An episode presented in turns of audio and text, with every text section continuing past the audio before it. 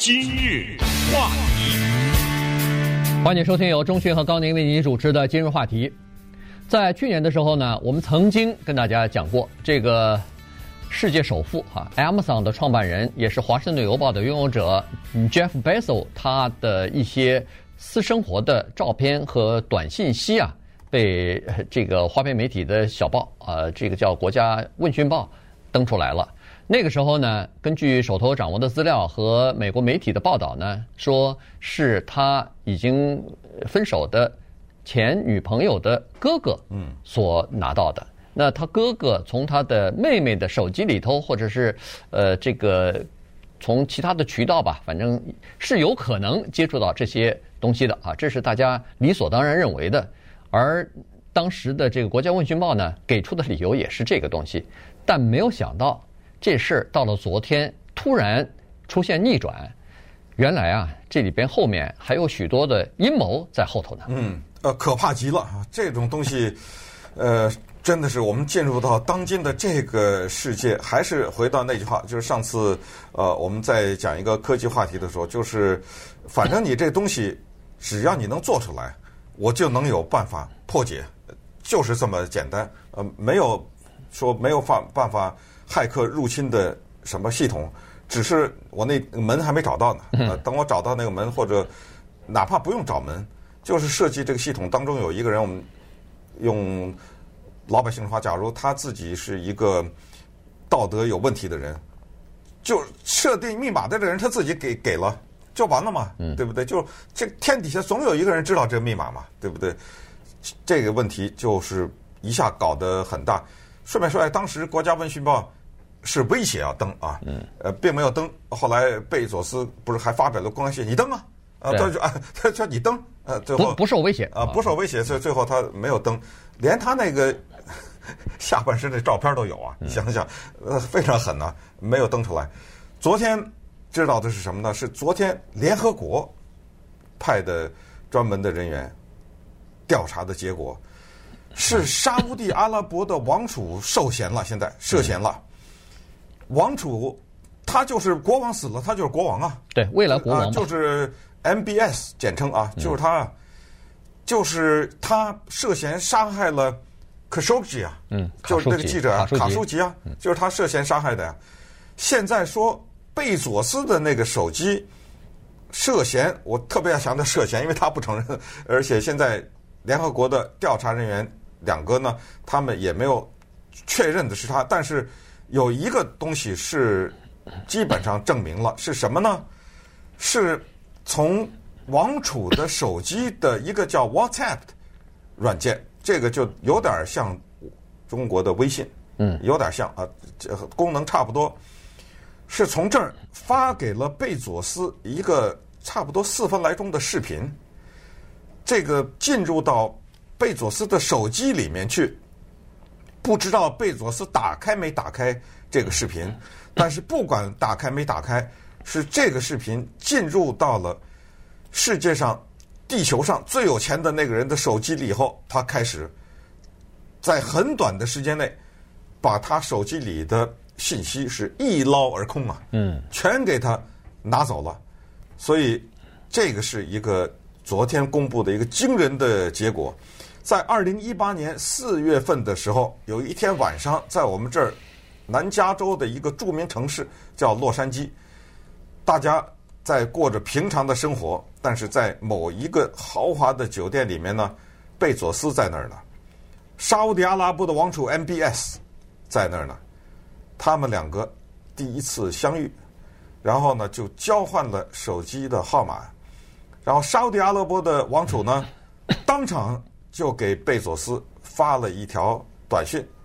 就等于说咱们俩建立起联系来了嘛。对。对，那么从此以后，他们两个这手机就联系起来了。那么我们试想一下，后来当这个视频从王储的手机里发到贝佐斯的手机里，呃，如果我掌握贝佐斯的手机，我给他发个短信，他可能看都不看就删了。呃因为他要保护自己嘛，这谁呀？对不对？而且你的绝对不可能到他的那个手机里边去。就即使我掌握他的手机号码，嗯，也层层过滤，他也不一定能收得到。对。可是从 MBS 这儿来的这个，他不能不看吧？我觉得。对。他们俩是算朋友了嘛？这都是什么人呐、啊？这都是世界上对不对？最顶级的人，最顶级的人物，他不可能不看吧？而且那个视频非常的看起来没有什么害处，是讲的沙乌地阿拉伯和瑞典的关系。嗯，这么个小录像，没想到惹了大祸。对，而且你可以想象出来，贝佐斯和这个呃沙特阿拉伯的王储他们的手机和咱们的手机是不一样的。我说的不一样是他们的手机都是加密的。他们的所有的信息，恨不得全部是加密的。嗯，所以那个王储发出来的那个四分来钟的那个视频啊，实际上也是加密的。但是到了贝佐斯的手机里头以后，它自动解，就是等等于解密了。这就是骇客设计好了的。对，就自动解密以后，自己解密。对，解密了以后，他就可以点进去那个呃什么，你可以看得出来，他们在发一些信息，尤其是国家政要啊这种这么大公司的这种创办人。之间，他们不是说随随便便的就，他们也有安全措施，他们也知道自己的手机里边很多重要的信息被别人知道以后会产生很多的不利的影响哈。但是光这个解密都没有办法，在这个手机里边，它有隐藏着一个非常恶意的一种呃病毒。嗯，这种病毒一旦解密以后，你一旦点开，它就马上渗入到你的手机系统当中去，所以在短短的几个小时之内。这个贝佐斯的手机里边的数据大量的被窃取，就就都传出来了。所以这个事儿，当初我们当时就在说，这事儿肯定没完，因为贝佐斯他不会接受哦，我的私私人的各种各样的私人的照片也好，短信也好，怎么会传出去的？他一定会要找出一个原因来，即使是他前女友的哥哥找发现的，或者是怎么样呃获取的，那他也要知道这个渠道。因为你不知道这个渠道的话，将来会非常危险，因为你其他的信息也有可能被他对这这呃这个掌握啊。所以呢，确实是他身边有一个非常强大的安全团队。这些团队在贝佐斯的资料在这个公开之后，他们就把贝佐斯的手机拿走了。手机拿走以后，几天之内他们就发现说有问题，你的这个大量的资料出。呃，就是被人家给窃走了，而且是在这个就是沙乌地阿拉伯王储给你发来短信之后的几个小时之内，嗯，所以马上怀疑的这个对象就已经到了这个王储那边了，但是呢，他们没有说出来，他们就把这个呢整个的案子交给叫做执法部门，那肯定就是像什么联邦调查局啊，什么就是同时也报告给了联合国了。因为联邦调查局恐怕也也管不到那个沙乌地阿拉伯那个王储，其实联合国也管不着，只不过呢，通过这样的这种形式呢，是有一种压力啊，就是说，实际上这个消息昨天出来以后呢，对，就是很多人都造成震惊啊，包括 Silicon Valley 的这些高科技的这种呃公司啊，包括呃情报部门啊，大家都非常紧张，因为这个东西如果要是可以这么做的话，没有任何底线的这么做，那国家政要的这些手机啊什么的，那不就是等于是一个金库一样的吗？那那个骇客还不一个一个的去钻啊？只要他能打开一个手机里边的密码，它里边的信息那简直就是不得了。那现在分析出来，为什么他们会这么做呢？现在分析基本上就是因为他这个贝佐斯呢是华盛顿邮报的老板，拥有人。在这个之前，呃，沙乌地阿拉伯的王储对《华盛顿邮报》非常的恼火，原因就是，呃，华邮呢一直在刊登一些据他认为是对这个华呃就对这个沙乌地阿拉伯以及对他本人很不利的一些消息。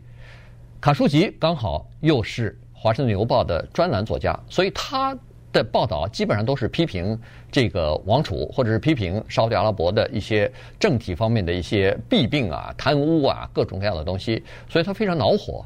于是他就开始设法找到一些贝佐斯个人的这种隐私方面的呃把柄，然后如果用把柄可以威胁贝佐斯的话，他认为说《华盛顿邮报》对沙乌地阿拉伯方面的报道可能会收敛点儿。不会像现在这么毫不留情揭露一些呃这个内幕的黑幕哈，就没有想到贝佐斯根本不吃这一套，于是 就有了今天。嗯，还有另一条线索就是川普总统，因为川普总统呢对于《华盛顿邮报》，那绝对的是深恶痛绝。嗯，呃，《华盛顿邮报》在反川普这方面，那真的是比什么《纽约时报》啊，或其他的那个《洛杉矶时报》比这些都要厉害得多。所以当时贝佐斯在婚姻状态之中有一个婚外恋，这个女朋友的哥哥怀疑说他泄露了机密，当时也有点小觉得有道理，是因为那个人是一个铁杆的。川普的支持者，嗯，呃，他说：“那既然我妹妹跟他来说，我拥护川普，我把你给搞臭了，我把你贝佐斯给搞臭了。而且当时《国家问讯报》一个编辑发给《华盛顿邮报》的老板啊，就是贝佐斯说我们要登的时候，当时有条件的，就是说我们可以不登，但是你们对于川普总统怎么怎么样，他是有一些附加的条件，所以就把沙乌地阿拉伯这这个当时。”就给隐藏在后面了，隐藏在后面了。至少，至少我当然了，我们现在说的这些都是一些推测，因为谁都不承认啊。那个沙乌地阿拉伯他也不承认，所以现在情况就是说，当时是制造了这么一个感觉。但是现在我们又知道了，就是沙特阿拉伯的王储，呃，Mohammed bin Salman 啊，MBS 啊简称，他跟 David Pecker，David Pecker 是整个国家问讯报的这个集团的。老板，老板，嗯，总公司的老板，他们两个的之间的关系又非常密切，你看，全都全都凑在一起来了啊！这个这个 Packer 和川普总统又是好朋友。对，就是他当时压下了那个十三万嘛，不是封口，不是封口费，封口费就是他压下的嘛，就是花花公子的女郎，对，说婚外跟川普总统婚外那个事，他就说行，我花十五万买了你这个，然后十五万买了后他就没没发嘛，对，所以你看这些千丝万缕联系呢，到了昨天。就理出一小点头绪来。那稍等，我们再看看有哪两家公司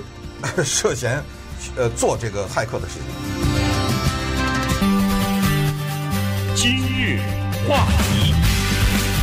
欢迎继续收听由中讯和高宁为您主持的《今日话题》。这段时间跟大家讲的呢是呃这个 Amazon 公司的创办人啊、Bezos 哈，他也是《华盛顿邮报》的老板嘛。他的这个手机被骇客进入之后。呃，丢失了大量的个人的隐私的文件吧，包括一些照片啊，一些婚外恋的这个通话的这种短信啊等等的哈，然后就被人给呃这个偷窃到了。那当然，他想要了解到底是怎么回事啊，为什么会丢窃的？呃，所以现在查出来说，哦，原来和沙乌地阿拉伯王储有点关系。那这事儿呢，又和。这个《华盛顿邮报》的一个沙乌地阿拉伯的一个专栏作家卡舒吉有关系，因为在这个案子，就是他的贝佐斯他的手机遭害之后五个月之后，就是卡舒吉就被杀害了啊，就在这个土耳其的。领事馆里边就等于是被杀害了，所以这事儿呢稍微又有点牵连。原因就是卡舒吉其实也是沙特阿拉伯王储非常痛恨的一个人，因为他在利用自己的影响力，利用自己在媒体媒体方面的这个一支笔啊，把这个沙特阿拉伯的内幕揭露的很多，因为他了解非常多的内幕，他和上层有很多的关系啊，然后他又是当地人，又了解那个地方的文化什么的，所以。他的这个专栏文章呢，呃，杀伤力比较大啊，影响力也比较大。这个现在从目前，不管是联合国也好，是美国的情报部门也好，认为说有极大的把握的认为说，这个卡舒吉之死和那个沙乌地阿拉伯的王子呃王储和这个沙阿拉伯的一些高官啊，是呃脱离不了关系的，他们应该是幕后的黑手。所以现在。把这个呃骇客害到贝佐斯手机里边窃取资料、个人资料，要威胁他，让他不要对沙乌地阿拉伯的报道这么呃持批判性，这么持呃揭露性，其实和卡舒吉之死，你你听上去是有一些关系的。对，他有的两种，你看这已经发两种简单的办法，一种是杀死你，这个没有任何的否认了，你可以否认。最顶级的那个领导者，你可以否认你不知道，但是这个人是被你的人杀死，这个没否，他已经判了八个人徒刑了嘛，对不对？对呃，弄了八个人，现在认为都是替罪羊，但是这种国家，那你怎么着，对不对？我秘密审判，你也你也不知道这八个人到底是谁。然后我最后就说这八个人我全判死刑了，嗯，有交代了吧？他们杀了人，完了，你再说，我看你说几个月，半年以后你还说吗？对不对？一种是直接就把你做掉，再一种就是我做不掉你，我臭你，我我去挖你那些别的东西，我让你丢脸，我采取这个办法羞辱你。所以这个里面有一条规律可循，就是刚才我们说的有两家公司，一个叫做 NSO 以色列公司，一个呢叫做这个公司的名字有意思，叫 Hacking Team，叫骇客团队。这公司的名字就叫骇客团，在意大利。当然。这两家公司都是正规的公司啊，他尽管呢把自己的公司名字起成骇客团队，他是好玩嘛，他觉得，呃，是让为了让人记住，但是他并不是去给人做骇客。但是这两家公司呢，他们都研究一些软体，这些软体我们知道，你再怎么还是刚才那句话，你再怎么说呢，你有人研究，就有人知道是怎么回事，就那研究的人他自己知道嘛，对不对？所以，为什么当今的世界上这么多电脑骇客？就是电脑这进入到里面，它是一种技术，这种技术是所有人都可以学的呀。没有说这像上帝一样说有些东西只有上帝知道，那这个我们没话说，对不对？我们不是上帝，只要你会，我就有可能会，对不对？大家都上的同样的哈佛的电脑系，对不对？都是同样的老师教的，你不可能说有一种东西这个地球上只有这一个人会，所以呢。NGO 和刚才说的骇客团队这两家公司，他们研究出来的软体是带有他们的明显的特征，大家也都知道这个软体是什么，不可能说有这么一个软体设计出来没人知道，所以就追着查来追出来呢，是最有可能是这两家公司的软体，是不是他们干的现在不知道啊，但是最有可能是他们研究的软体。那首先呢，这个 NGO 的以色列的公司马上站出来说，呃，没有没有啊，我坚决的否认。这是对我们整个的行业的侮辱啊，等等。但是那个意大利的 Hacking Team 呢，反正没有好像这么强烈的一个反应吧。现在知道的是什么呢？就是用他们的研究出来的软体来进行的骇客的行动。然后接下来最有直接的能够跟沙乌地阿拉伯的王储挂上钩的，就是在过去的这些年。他们是惯用这种用电脑骇客的方式进入到他们自己国家那些对政府不利的一些文人的电脑里面。嗯，就这些知识分子、这些人士嘛，啊，异议人士，他们每次当对政府发发表一些不利的一些观点呢之类的，就发现他们的手机就被骇客侵入了。嗯，然后再一看，哦，就是这种软体，就是类似的软体。所以你说对，对不对？对，这里面他的嫌疑就比较大了。对，所以呢，这个就是联合国还专门有一个特别调查员啊，他就对这个事情，Bezos 这个事情呢，就进行了调查。呃，当然，他呃提交的一份初步的调查报告当中呢，没有真正的点名，说的还算是呃，就是给这个沙乌地阿拉伯的王储稍微留点面子，但是呢，言外之意是。和和这个是有关系的啊，所以这这个事儿，贝佐斯吃了个哑巴亏啊，这个没办法，他被别人给盯上了，呃，目标就是他的这个手机，所以呢，他现在安全团队看来就是要找一些呃更好的、更更完善的这种手机，或者是更完善的方法来来防止继续被被偷盗吧。很难防，你知道，因为现在联合国的这个专家就发现，他这种。病毒啊，它是带着合法的依附在合法的网站上面或者合法的地址上面。你比如说，贝佐斯的手机里收到的，居然有来自于 Washington Post dot com，对他自己，Amazon dot com，就是他自己的网站和他自己的媒体的名字完全是官方的名字的这样的邮件，但实际上里面是病毒。嗯，你说这怎么防啊？对，对不对？而且呢。据说是这两个公司，就是刚才所说的什么 NSO 和这个 Hacking Team 这两个公司的软体呢，他们还不是真正的骇客用的这个软体，他们实际上的软体是可以用于其他的目的的。咱们我是不太了解他们研发的软体是正合 对，就是软体，不是就是可以合法使用的软体，没错。但没有想到这个真是哈，这个骇客或者说是。呃，就是有这种想法的人，他们居然可以把人家一个正常的可以在手机当中使用的软体，居然变成这样一个可以，呃，就是可以获取人家手手机当中的一些资料的用途，他把这个呃当成一个工具了。嗯，所以这两家公司忙不迭的出来。这个撇清关系，但但是有可能是他们就特别像他们研发的软体所造成的这个后果嘛。